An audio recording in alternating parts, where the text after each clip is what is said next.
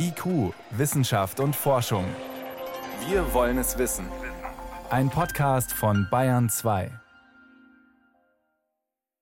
Die Daten von Millionen Festplatten in einem Gefäß speichern so groß wie ein Daumen. Das geht, sagen Forscher. Wie? Dazu gleich mehr. Außerdem gibt es bei uns die schönsten Dinge am Sternenhimmel im Januar. Aber zuerst geht es um die Corona-Impfungen und die Frage, wie oft und mit welchem Abstand muss man sich eigentlich impfen lassen, um geschützt zu sein. Schön, dass Sie dabei sind. Wissenschaft auf Bayern 2 entdecken. Heute mit Stefan Geier. Die Corona-Impfungen sind angelaufen, zwei Impfstoffe sind bei uns zugelassen und man kann davon ausgehen, dass in den nächsten Wochen und Monaten noch mehr dazukommen. Und das ist gut, weil wir brauchen viele Impfdosen. Das kann einer allein gar nicht liefern. Die meisten von uns werden noch Monate warten müssen, bis sie überhaupt die Möglichkeit bekommen, sich impfen zu lassen. Und jetzt wird natürlich schon diskutiert, ja, wie kann man diese Zeit verkürzen? Kann man vielleicht mehr Impfungen aus einem Fläschchen ziehen als vorgesehen? Oder kann man die zweite Impfung nach hinten schieben, anders als vom Hersteller empfohlen? Florian Falzeder hat mal Experten gefragt, ob das eine gute Idee ist. Drei Wochen beim BioNTech-Impfstoff, vier Wochen bei dem von Moderna. So viel Zeit muss mindestens zwischen den beiden Spritzen liegen, empfehlen die Hersteller. Denn so viel Zeit braucht das Immunsystem, um reagieren zu können, bis die zweite Spritze, die Boosterimpfung, die Immunisierung verstärken kann. Eine längere Pause könnte man wahrscheinlich machen, sagt Leif Erik Sander, Virologe an der Charité Berlin. Aus anderen Impfstoffen weiß man, je später man diese Boosterimpfung gibt, desto stärker wird dann auch diese zweite Immunantwort sein. Also da besteht eigentlich vom Prinzip her kein Problem. Die Deutsche Gesellschaft für Immunologie hat sich dafür ausgesprochen, dass man von 60 Tagen maximal spricht. Ich glaube, da kann man drüber reden. Von den Studien her sind auf jeden Fall sechs Wochen vollkommen unproblematisch. Also 42 Tage. Genau das geben die Zulassungsstudien sicher her und genau das empfiehlt jetzt auch die Ständige Impfkommission am Robert Koch Institut, die STIKO, als Maximaldauer. Das ist eine klare Ansage für die Politik und die Medizin, wie künftig geimpft werden kann. Und noch etwas ist neu, erklärt der STIKO-Vorsitzende Thomas Mertens. In der ersten Empfehlung stand ja noch drin, die zweite Dosis zu lagern. Und diese Empfehlung ist jetzt gestrichen worden, sodass die Impfzentren schon die Freiheit haben, die verfügbaren Dosen zu verwenden, wenn sie eben wissen, dass weitere Nachlieferungen kommen. Das war es dann aber mit den Änderungen. Mehr wäre nach dem jetzigen Wissensstand unverantwortlich, sagt Mertens. Deutschland geht also einen anderen Weg als Großbritannien, wo das Virus sich besonders rasch ausbreitet und die Behörden erlaubt haben, erstmal so schnell wie möglich so vielen wie möglich die erste Impfung zu geben. Die Wartezeit bis zur zweiten, notfalls bis zu drei Monate. Und wenn der eine Impfstoff nicht mehr zur Verfügung steht, tut es auch ein anderer. Völlig unverständlich findet der Virologe Klaus Stöhr, der lange für die Weltgesundheitsorganisation WHO gearbeitet hat. Hier kann man nicht das Hemdchen sich so anziehen, wie man es möchte. Auf der einen Seite sagen, ja, wir müssen ordentlich testen. Wir können keine halben Sachen machen. Wir wollen eine volle Zulassung. Wir gucken genauer hin. Und auf der anderen Seite kann man dann sagen, ja, na gut, jetzt können wir doch mal ein bisschen lockerer die Sache angehen. Das ist unverantwortlich. Dabei wäre es an sich spannend, zwei verschiedene Impfstoffe zu kombinieren. Bei anderen Krankheiten wirken zwei Impfungen kombiniert sogar noch besser. Aber bei Covid-19 gibt es dazu noch keine Daten, also empfiehlt die STIKO in Deutschland keine Experimente. Thomas Mertens. Für ein solches Vorgehen, nämlich den Austausch des Impfstoffes zwischen Dosis 1 und 2, gibt es überhaupt keine Daten zur Sicherheit und auch zur Wirksamkeit dieses Verfahrens. Insofern ist das aus unserer Sicht strikt abzulehnen. Das ist, wenn man so will, eine Panikentscheidung in Großbritannien, aber das können wir nicht nachvollziehen aus der Hüfte zu schießen bei solch einem wichtigen Impfstoff, der so viele Menschen schützen kann, ist nicht richtig. Vor allen Dingen, weil er bei so vielen so schnell eingesetzt wird. Ergänzt Klaus Stöhr. Gerade jetzt, wo die Impfungen ganz neu sind, sagt er, sei es eigentlich ein Unding, noch mehr Verunsicherung in die Debatte über das richtige Impfen zu bringen. In einer Zeit, in der viele Menschen eh schon verunsichert sind und viele Informationen falsch interpretieren, etwa die, in einem Pflegeheim in Franken haben sich mehrere Bewohner angesteckt, eine Woche nachdem sie geimpft wurden. Was aber immer passieren kann und nicht mit der Impfung zu tun hat, erklärt Virologe Leif Erik Sander. Es braucht in der Regel 10 bis 14 Tage, dass sich erstmal eine Immunantwort ausbildet. Unser Immunsystem braucht halt eine Weile, um Antikörper zu bilden und ähnliches. Und in der Zeit sind sie nicht geschützt. Also wenn jemand sich natürlich äh, sofort nach der Impfung ansteckt oder bereits sogar vor der Impfung angesteckt hat, dann kann die Impfung nicht wirken. Das ist immunologisch ganz klar. Erklärt Thomas Mertens.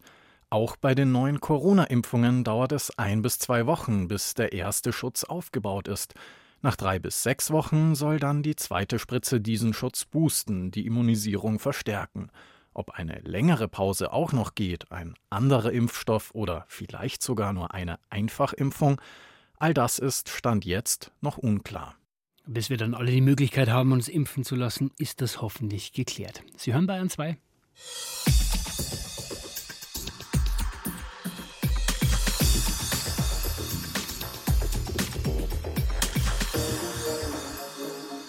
Wenn man ein Problem lösen will, dann lohnt es sich ja zu schauen, wo kommt's her? Was war der Auslöser? Der erste Keim, der diese ganze Misere verursacht hat.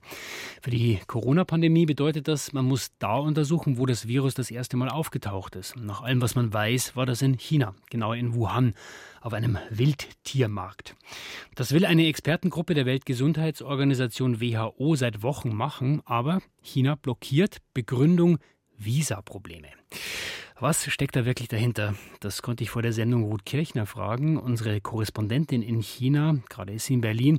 Erste Frage, Ende letzten Jahre hieß es ja eigentlich, Anfang Januar geht's los, das wäre jetzt, aber jetzt dürfen die Forschenden nicht einreisen. Was ist das Problem? Also ehrlich gesagt wissen wir das nicht so ganz genau. China sagt, man sei noch in Gesprächen über den Termin, man sei auch noch in den Vorbereitungen und bei der Ausgestaltung der Reise gegenüber der WHO war auch von Visaproblemen die Rede. Aber sowohl die WHO als auch die beteiligten Wissenschaftler, zehn internationale Experten, waren von der ersten Januarwoche ausgegangen. Einige waren schon auf dem Weg nach China, als hm. Peking auf einmal sagte, die Einreisepapiere lägen noch nicht vor. Also dass es da nur um Missverständnisse geht und die WHO den Reisetermin falsch verstanden hat, kann man nicht so richtig glauben, zumal ja auch WHO-Chef Ghebreyesus diese Woche ungewöhnlich deutliche Kritik geübt hat. Er hat gesagt, er sei sehr enttäuscht und für den WHO-Chef der sich sonst ja mit Kritik an China eher zurückhält, waren das schon sehr deutliche Worte. Was würden die WHO-Experten denn gerne genau untersuchen? Also unter anderem wollten sie gerne nach Wuhan reisen. Die Stadt stand auf der Liste der Ziele, aber es soll auch Gespräche mit anderen Forschern anderswo geben. Die internationalen Experten sollen ja nicht die Arbeit der chinesischen Wissenschaftler duplizieren, sondern schauen, ob man aus den vorliegenden Daten vielleicht noch mehr herausholen kann und mehr herauslesen kann. Wobei eben es schon ganz wichtig ist, so hat es mir auch einer der beteiligten Experten gesagt, dass man sich selbst ein Bild machen will und deshalb eben auch auf diesen mittlerweile berühmten berühmt-berüchtigten Wildtier- und Fischmarkt in Wuhan will, um sich das einfach mal anzugucken, wie da die Örtlichkeiten eigentlich sind. Nehmen Sie uns doch dorthin mal mit. Was kann man denn da heute noch finden? Weil der ist ja nicht mehr in Betrieb. Der Markt ist abgesperrt und der ist ja auch desinfiziert worden. Insofern kann man da nicht wirklich mehr viel sehen. Aber die Experten sagen, sie wollen sich zumindest mal angucken, wie sieht dieser Markt aus, wie sind die Zugänge, wer hat denn da eigentlich gearbeitet. Das ist ja ein sehr, sehr großer Markt. Da sind ja auch schon Proben genommen worden. Aber sich selbst ein Bild machen vor Ort, nicht nur über Videokonferenzen mit den chinesischen Kollegen sich austauschen, sondern sich selber auch nochmal all diese Studien angucken, das ist für die Experten schon ganz, ganz wichtig. Und wenn diese Reise jetzt doch klappt, wie würden Sie einschätzen, kriegen die Experten dann wirklich, was sie brauchen? Man hat ja auch nach dem, was Sie uns erzählt haben, bei China manchmal das Gefühl, naja, das ist vielleicht ein bisschen kuratiert, vorbereitet. Also, dass die Experten sich beispielsweise völlig frei im Land bewegen dürfen, das kann ich mir nicht vorstellen. Sie werden sicherlich immer begleitet werden. Auch was die Zusammenarbeit mit den chinesischen Kollegen angeht, gibt es natürlich Fragen, wie offen dürfen die sprechen, welche Ergebnisse ihrer Forschungen dürfen sie teilen. Im Vorfeld hat es ja bereits diese Videokonferenzen gegeben, haben mir die Experten gesagt, die internationalen, das sei sehr offen gewesen, aber ihnen ist auch schon klar, dass es da durchaus politische Überlegungen gibt auf der chinesischen Seite Seite. Aber da wollten eben diese Forscher zunächst einmal mit einem offenen Blick dran gehen und schauen, wie weit sie tatsächlich dann kommen. Sicherlich wichtig ist, dass man zusammenarbeitet und dass man langfristig guckt, woher kommt dieses Virus und wie ist es denn dann tatsächlich von Tieren auf Menschen übergesprungen. Trotzdem, die chinesische Regierung hat man den Eindruck, will sich nicht richtig in die Karte schauen lassen von der WHO. Was könnte die Absicht der Regierung sein, diese Reise zu verzögern, die Länge zu ziehen oder vielleicht sogar zu verhindern? Also man hat den Eindruck, China will unbedingt die Kontrolle behalten, will sich wirklich nicht richtig in die Karten schauen lassen, will das Narrativ rund um den Ausbruch des Virus bestimmen und ganz bewusst den Fokus von China auf andere Länder lenken. Und da passt diese Reise nicht so richtig in den Kram. Und insofern hat man den Eindruck, da versucht man diese internationalen Experten zumindest ein bisschen auszubremsen, das Ganze ein bisschen zu verzögern. Das heißt, nach allem, was Sie bislang wissen, Frau Kirchner, gehen Sie davon aus, dass diese Reise zu einem späteren Zeitpunkt noch stattfinden wird? Ja, das denke ich schon, denn äh, China will nicht das Gesicht verlieren, will auch nicht als Blockierer dastehen, aber eben ohne ungehinderten Zugang. Und angesichts des politischen Drucks aus Peking ist es eben schwer vorstellbar, dass so eine Mission wirklich wichtige neue wissenschaftliche Erkenntnisse bringen kann, sondern es geht sicherlich mehr um die Zusammenarbeit und den Abgleich von bereits vorliegenden Ergebnissen und dann zu gucken, was kann man langfristig noch für Studien machen. Eine Expertengruppe der WHO will in Wuhan in China die Ursprünge der Pandemie untersuchen. Bislang dürfen sie aber nicht einreisen, obwohl es eigentlich so ausgemacht war. Das waren Einschätzungen und Hintergründe unserer China-Korrespondentin Ruth Kirchner, die momentan in Berlin ist. Vielen Dank, Frau Kirchner. Gerne. IQ, Wissenschaft und Forschung gibt es auch im Internet. Als Podcast unter bayern2.de. Und jetzt ist es gleich 18.17 Uhr. Private Fotos, Videos, Dokumente, Chatverläufe, vieles mehr. Allein, was einer, eine von uns im Laufe der Zeit an Daten erzeugt, das ist schon erstaunlich. Da muss man die private Festplatte alle paar Jahre wieder vergrößern. Und wenn man sich jetzt mal vorstellt, was die gesamte Menschheit an Daten produziert, da wird die Menge gleich gigantisch. In wenigen Monaten kommen da mehrere hundert Exabyte zusammen. Das sind Millionen Terabyte. Viele von diesen Daten sollen aber auch langfristig archiviert werden. Da braucht man eine Menge Festplatten. Eine Idee, die das anders zu schaffen versucht, kommt aus der Biologie. Damit, zumindest so die Idee, könnte man eine solche Datenflut locker in einem Gefäß speichern, das gerade mal so groß ist wie Ihr Daumen. Das Trägermedium für diesen Superspeicher DNA. So ist die Vision des Chemikers Robert Grass. Sein Ziel? Dass wir Millionen von Gigabyte von Daten auf kleinstem Raum aufbewahren können und dann nicht große Datenspeicherfarmen brauchen, wo man die Daten für lange Zeit aufbewahren. Sehr viele Informationen auf kleinstem Raum zu speichern, das schafft die DNA in unserem Körper, indem sie vier Grundbausteine in langen Ketten aneinanderreiht. A, C, T und G, die chemischen Bausteine Adenin, Cytosin, Thymin und Guanin. Die sind jeweils nur einen Nanometer groß, einen Millionstel Millimeter. Die spezielle Reihenfolge dieser winzigen Bausteine bildet den Code, der unseren Bauplan bestimmt. Forscherinnen arbeiten schon länger daran, diese Idee der Natur für die digitale Datenspeicherung zu nutzen. Der Chemiker Robert Grass arbeitet mit einem Datenspezialisten zusammen, dem Elektrotechniker Reinhard Heckel. Es braucht ein Team von der chemischen Seite, das das Know-how hat, die DNA zu produzieren, die DNA zu lesen und zu handeln. Und es braucht jemand von der Elektrotechnik, der das Know-how hat, die Daten zu speichern und einfach mit den digitalen Elementen umzugehen und Fehler zu korrigieren und die Daten auszuwerten. Konkret geht es dann so. Der Datenspezialist Heckel möchte einen Film speichern. Der digitale Code des Films besteht eigentlich aus Millionen von Nullen und Einsen. Die muss er in eine Folge von DNA-Buchstaben umwandeln, das ist dann so etwas wie ein Rezept für den Chemiker Robert Grass. Nach diesem Rezept stellt der die DNA künstlich im Labor her, mit einer speziellen Maschine, die die DNA Stück für Stück baut. Maschinen, die DNA künstlich bauen, können ungefähr 200 Bausteine lange Ketten aus A, C, Ts und Gs bilden. Das ist nicht sehr lang. Zum Vergleich, die menschliche DNA besteht aus ungefähr 3 Milliarden DNA-Bausteinen. So hat der Chemiker Robert Grass am Ende lauter DNA-Ketten, kleine fürs bloße Auge unsichtbare Moleküle, die in Wasser schwimmen und alle Informationen aus dem digitalen Code des Films enthalten. Jetzt kommt noch ein wichtiger Punkt. Diese DNA-Ketten müssen haltbar gemacht werden. DNA hält nämlich nur lange, wenn sie etwa in Knochen eingelagert ist oder sehr gut gekühlt wird. Deswegen haben Entwickler von DNA-Speichern bisher unter anderem auf Tiefkühlung gesetzt. Grass hat eine andere Technik entwickelt. Was wir machen, im Grunde nehmen wir die DNA und packen rund um die einzelnen DNA-Moleküle ein paar Nanometer Glas. Das kommen ein paar Chemikalien dazu und das dauert dann ein paar Tage sogar, bis das Glas sich ausgebildet hat. Aber dann ist die DNA eingeschlossen wie ein Fossil. wie eine Mücke in so einem Bernsteinfossil. Eine einmalige und sehr erfolgreiche Methode, meint Robert Grass. Da haben wir zeigen können, dass wenn wir DNA so speichern, dass sie sehr, sehr lange stabil ist. So in Größenordnung von Tausenden von Jahren stabil ist.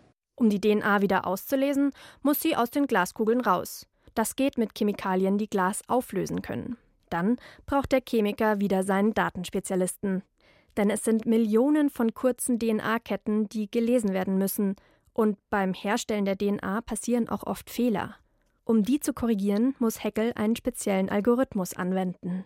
Das kann man sich so vorstellen, wie wenn man ein Buch schreibt, aber man kann immer nur Seiten vollschreiben und die Seiten werden dann vermischt und es entstehen dann Fehler, wenn man diese Seiten liest und wenn man diese Seiten schreibt.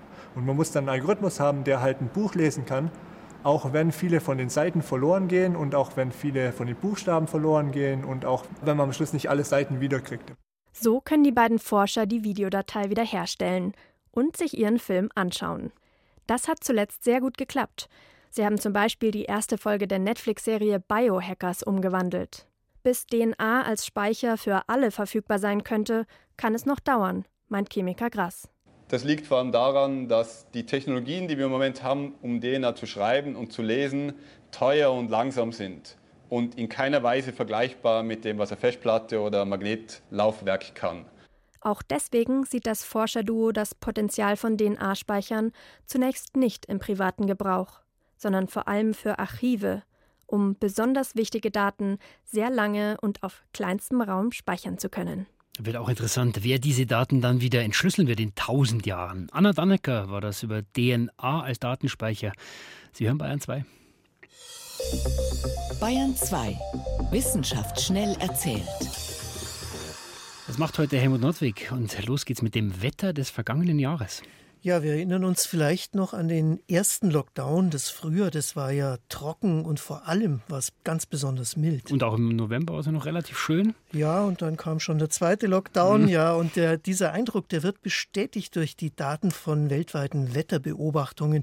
2020 war nämlich das wärmste Jahr bisher und es liegt gleich auf mit dem bisherigen Rekordhalter 2016. Mhm. Es ist rund 1,2 Grad wärmer als in der vorindustriellen Zeit. Dabei wollten wir das Klima auf höchstens 1,5 Grad mehr begrenzen. Ja, das sagt das Pariser Klimaabkommen. Das heißt, wir haben kaum noch Spielraum. Und war diese Erwärmung überall gleich? Nein, in Europa, das hat einen neuen Rekord gemeldet. Europa war so warm wie noch nie. Mhm. Und ganz besonders stark zu spüren war die Wärme über der Arktis und in Sibirien. Viele können sich sicher an die Waldbrände in Russland erinnern. Sechs Grad war es dort wärmer als im Schnitt der letzten Jahrzehnte. Unglaublich. Also mhm. insgesamt beschließt dieses Jahr die wärmste Dekade, die es jemals gegeben hat. Dazu passt übrigens die CO2-Messung in der Atmosphäre. Die Menge haben sie da gemessen, Forscher. Die war auch so hoch wie noch nie. Immerhin ist sie etwas weniger angestiegen als in den Vorjahren. Das hat wahrscheinlich mit Corona zu tun. Also wir müssen unbedingt dranbleiben. Mhm. Jetzt geht es weiter mit der Zwillingsforschung. Eineiige Zwillinge, die sind gar nicht mal so identisch, wie man denkt.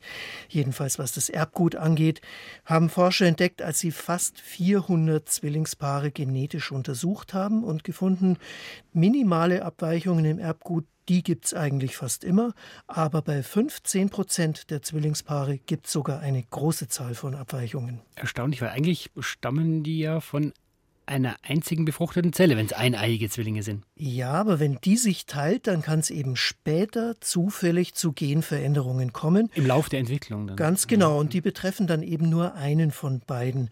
Ja, bisher hat man eigentlich gedacht, wenn es Unterschiede zwischen den Zwillingen gibt, dann haben die bestimmt was mit der Umwelt zu tun. Mhm. Liegt ja nahe. Die Gene sind ja gleich, aber jetzt zeigt sich eben, so einfach ist es gar nicht. Es gibt sogar einige Erbkrankheiten, die nur bei einem Zwilling auftreten und das das zeigt eben, das Erbgut ist nicht immer identisch. Ja, und jetzt bei der letzten Meldung, da geht es um Ziegen. Ja, genau, die mögen ihr Futter noch lieber, wenn sie was dafür tun müssen, haben Forscher entdeckt. Da durften die Ziegen auswählen fressig trockene Nudeln, die mögen sie nämlich am liebsten, wo ich sie einfach so krieg, oder dort, wo ich erstmal eine kleine Aufgabe lösen muss. Eine Aufgabe für eine Ziege. Ja, zum Beispiel eine Schiebetür mit der Schnauze öffnen und das Futter erst dahinter finden. Das ist für Ziegen schon ein kleiner Denksport. Und erstaunlich, die Ziegen wählen erst die Arbeit, dann das Futter. Jedenfalls immer wieder mal. Also faul sind sie nicht? Nee, sie drücken sich nicht. Und die Forscher sagen, wenn die was fürs Fressen tun müssen, dann ist es eine Befriedigung für die Tiere. Die können dann selber was bewirken. So ein bisschen kennen wir das ja auch, wenn wir den halben Tag gewerkelt haben. Dann schmeckt das Essen mhm. und die halbe Bier noch besser.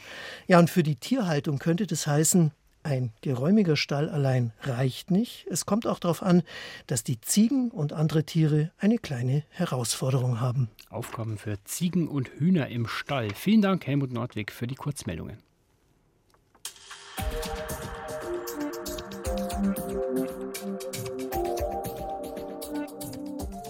Es ist zwar oft bewölkt zur Zeit, aber ab und zu, da lässt die Wolkendecke dann doch mal kurz die Sonne durchblinzeln am Tag. Und in den Abend- und Nachtstunden, wenn dann der klare Himmel erscheint, dann werfen die Planeten und Sterne ihr flimmerndes Licht zu uns. Ein Blick in den Nachthimmel lohnt, auch im Januar. Yvonne Meyer, was gibt's im Januar da oben zu sehen?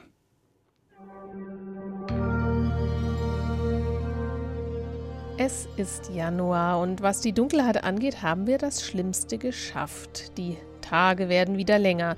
Ende des Monats wird es morgens schon 20 Minuten früher heller sein und am Abend 40 Minuten später dunkel. Und das heißt, es geht aufwärts. Aber am Abend kann man noch immer bequem Sterne gucken. Noch vor 19 Uhr wird es stockfinster. Und dann kann man die großen Wintersternbilder genießen. Orion, der große Hund, der Stier und der Fuhrmann gehören da zum Beispiel dazu. Leider sind die Quadrantiden-Sternschnuppen dieses Jahr nichts. Eigentlich ist es einer der tollsten Meteorschauer des ganzen Jahres, aber zur besten Beobachtungszeit, am Morgen des 4. Januar, ist auch der helle Mond am Himmel und der überstrahlt die Sternschnuppen.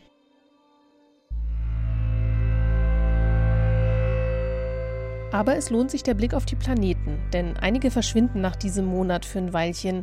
Jupiter und Saturn haben uns ja fast ein Jahr lang begleitet und sind sich im Dezember in der großen Konjunktion ganz nahe gekommen. Doch Saturn ist nur ganz zum Monatsbeginn zu sehen. Jupiter verschwindet auch schon im ersten Drittel des Monats aus unserem Sichtfeld. Merkur, der kleinste Planet des Sonnensystems, ist ganz kurz sichtbar. Es lohnt sich erstmals am 11. Januar. Da steht er ganz nah am Jupiter, dem größten Planeten unseres Systems, oder am 14. Januar, wenn auch die Mondsichel dicht neben dem Merkur steht. Ende Januar verschwindet auch der Merkur. Und Neptun und die Venus, die verabschieden sich ebenfalls im Laufe des Monats von unserem Firmament. Venus sehen wir dann erst wieder im Mai als Abendstern. Und übrig bleiben Mars und Uranus, aber Uranus kann man leider mit dem bloßen Auge kaum erkennen, er ist zu weit von uns entfernt. Auf einen besonderen Stern möchte ich Sie in diesem Monat noch aufmerksam machen. Sirius. Er ist der hellste Stern am Nachthimmel. Nur unsere hellsten Planeten können so hell werden wie er oder sogar noch heller, zum Beispiel die Venus. Er gehört zum Sternbild Großer Hund und er ist Teil des Wintersechsecks, der unterste in der Konstellation.